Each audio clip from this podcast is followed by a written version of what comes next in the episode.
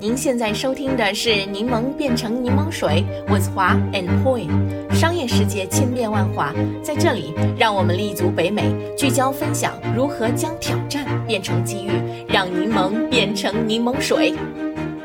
柠檬听众朋友们，大家好，我是华。大家好，我是 Poi。啊，在上一期的这个 Podcast 节目里，我们聊了最近几周这个马斯克和 Twitter 之间的那些风风雨雨。在 real time 的时候，观看了一部精彩的真人秀。啊，马斯克呢，在他巨大无比的财富、名望和天才想象力的这个支持下，制造那种激动人心新闻的能力真的是无人可比，其影响力可能都不比历届美国总统差呢。啊，正因为如此呢，连我们这些与他相距十万八千里的普通人，也是在花时间津津有味的八卦他和推特之间的那场权力游戏。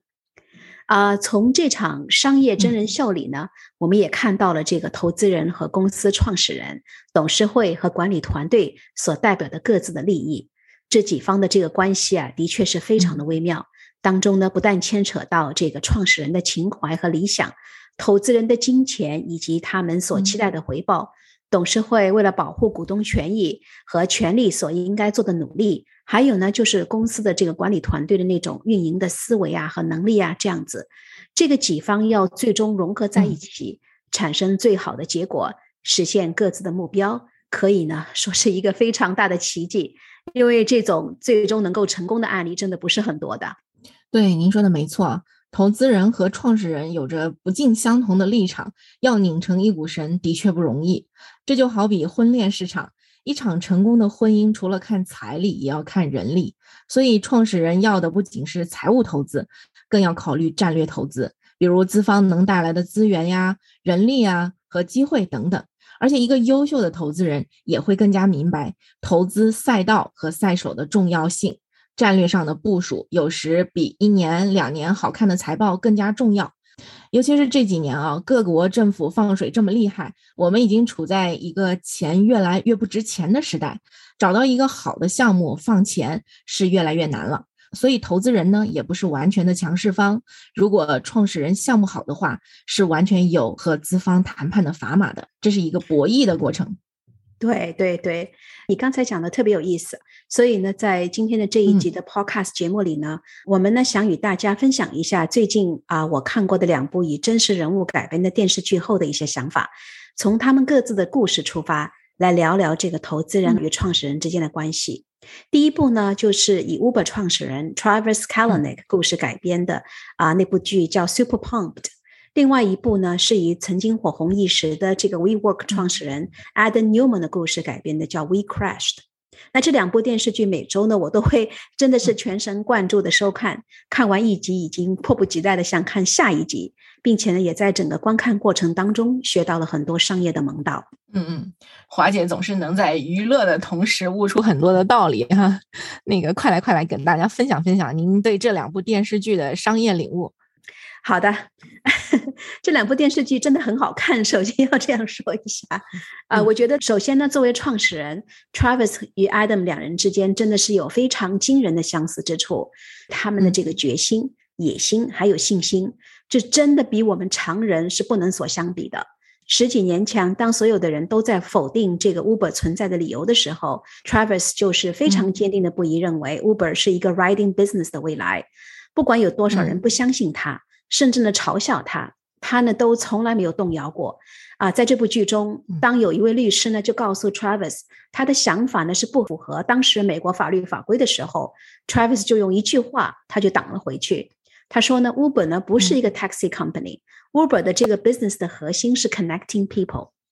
所以呢，就是这样一种疯狂的野心和自信心所驱动，Uber 呢就是从无到有，从不合法到现在遍布大街小巷。从开始的加州西海岸到现在，全球超过十万个城市有 Uber 的踪影。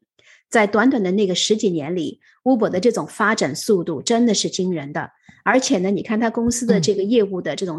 revenue stream，也从一开始的就是这个 riding business，到现在有了这个 Uber Eats、Uber Hub、Uber Freight、Uber Work 等各种非常新颖独特。紧紧的围绕着 connectivity 这个商业核心的各类不同服务，让我们从生活的各个方面享受 Uber 提供给现代人的那种啊便利。同样如此啊，我觉得 WeWork 创始人 Adam 对 WeWork 的解释呢，更是一种虚无缥缈、近于宗教式的那种 sales pitch。嗯，当所有的人都在把这个 WeWork 与我们常见的商业地产行业相比的时候，Adam 就是坚定不移的认为，他说 WeWork 是千禧一代的救世主，是他们在一起共同成长、共同 have fun、共同拯救世界的大本营。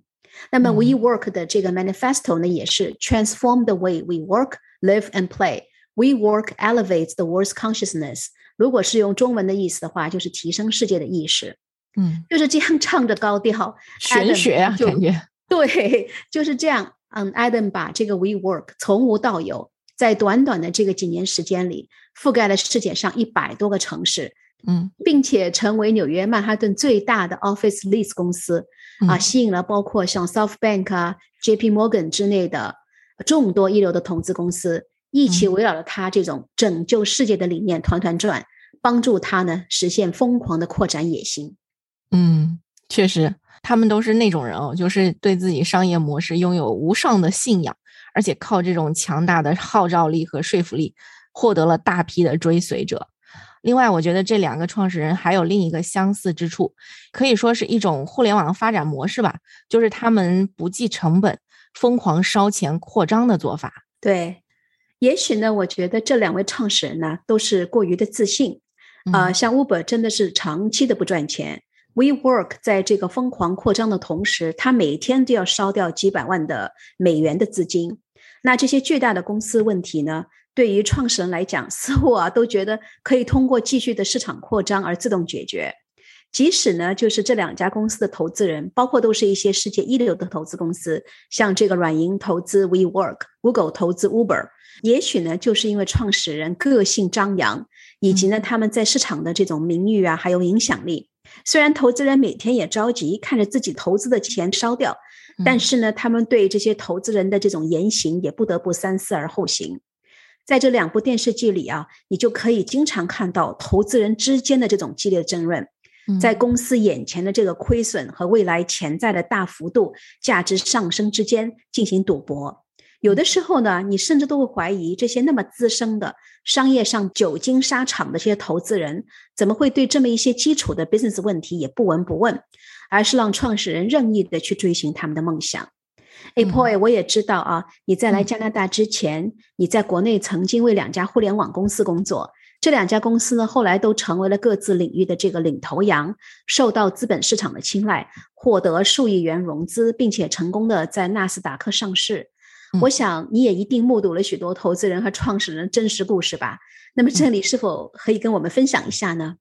嗯，感谢华姐哈。嗯，在您问这个问题的瞬间，我脑子里电光火石的其实 是想起一个场景哈，就是我当时在第一家创业公司融资的那些场景。这家公司当时是处在那个汽车联网的这个领域，那是我刚刚研究生毕业嘛，放弃了快消品行业的 offer，就加入了这家初创公司，就是被这个创始人的理想蓝图所吸引啊。所以从当时加入时不到三十人的团队，我们通过努力慢慢发展到一百多人。我呢是负责市场推广，因为公司小嘛，所以也是身兼数职，也负责撰写对投资人的这个商业计划书。真的，那个创业初期啊，真的是如同一个追梦的过程。虽然呢对最终的结果并不清楚，但是呢都是在巨大的那种情怀的推动之下。那种可以为实现自己梦想而不顾一切的精神，我觉得也是一种很有意思的人生体验。对呀，对呀，当时那个车联网在汽车行业非常的火嘛，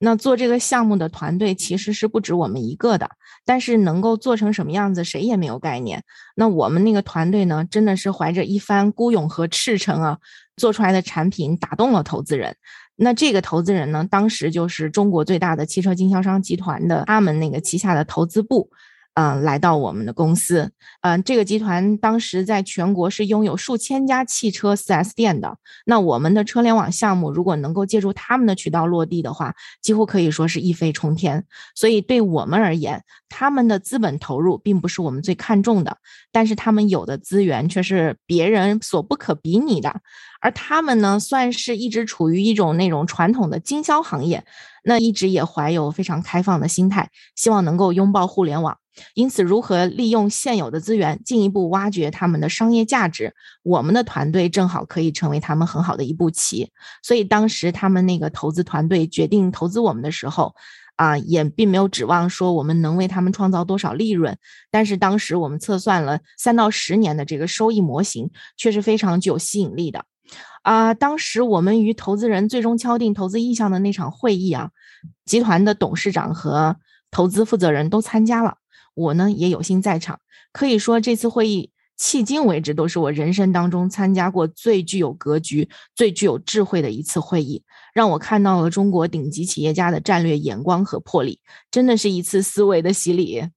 对，有时候啊，人生的这种顿悟可能就是一瞬间，能够感觉到你在这个过程当中应该是有不少蜕变的。没错，站在巨人的肩膀上嘛，总是能看得更远一些。对，我们再回到这个 Uber 和 WeWork，我觉得另外一个很相似的现象呢，就是创业公司的文化。也许呢，就是因为创业人本身的这种基因啊，Uber 和那个 WeWork 两个公司的这个文化，也许只能用一个词来解释，那就是 chaotic。啊，不管是这个 Travis 还是 Adam，他们每天生存的这种驱动力就是要赢。因为要赢，可以不惜一切代价。他们这种天生的基因呢，也就带到了公司每天的这个运营管理之中。啊，这种只追求赢的公司文化，当然呢是公司能够迅速成长的一个重要原因，但是也是产生了很严重的后果。例如呢，很多女性的员工啊，在这种荣虎精神的环境里面，经常呢就是被误解、被歧视，受到呢不公正的待遇。另外呢，公司的员工加班加点都已经似乎是非常正常的一件事情。然而呢，作为一个初创企业，工资呢又没有达到市场的标准，许多员工都是付出远远超过获得。所以呢，当他们的创始人出现在像那个 Vanity Fair、像 Vogue 或者华尔街时报上出风头的时候，坐着自己的私人飞机，家里用了一大堆男女来照顾孩子的时候，员工的这种心中的怒火，也就是完全可以理解的了。嗯，还有很有意思的是啊，在这两部剧里，投资人呢都似乎对公司的这个 P N L 十分关心，但是呢，对 Uber 跟 WeWork 公司内部这种 toxic 的 culture 却是不闻不问。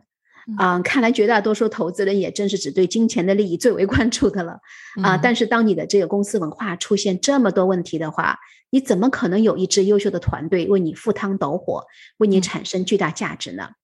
？Hey Boy，你是否可以从你的经历里分享一下投资人与公司创始人以及管理层是如何面对挑战的吗？这个问题很大啊，几乎每个方面拎出来都是一个专项研究课题，而且每家公司的业务类型啊、管理风格啊都不同，处理的方式也就不尽相同了。不过我当时所处的这个企业，投资人和管理层的这个关系还是相当和谐的哈。以我的亲身体验来看，我细细分析下来，可能有三点是可以跟大家分享的。嗯，首先第一呢是股权设计。资方与管理层所能贡献的东西不一样，但是资金和人力都是同样重要的资源。那在股权设计的时候，一定要充分的讨论，尤其是我们很多的创业企业，资金很重要，人力更重要，一定要做充分的评估。不同类型的资源，根据贡献的大小制定不同的权重，加权之后得到的才是最终的占股比例。这不仅是为了当下的公平啊，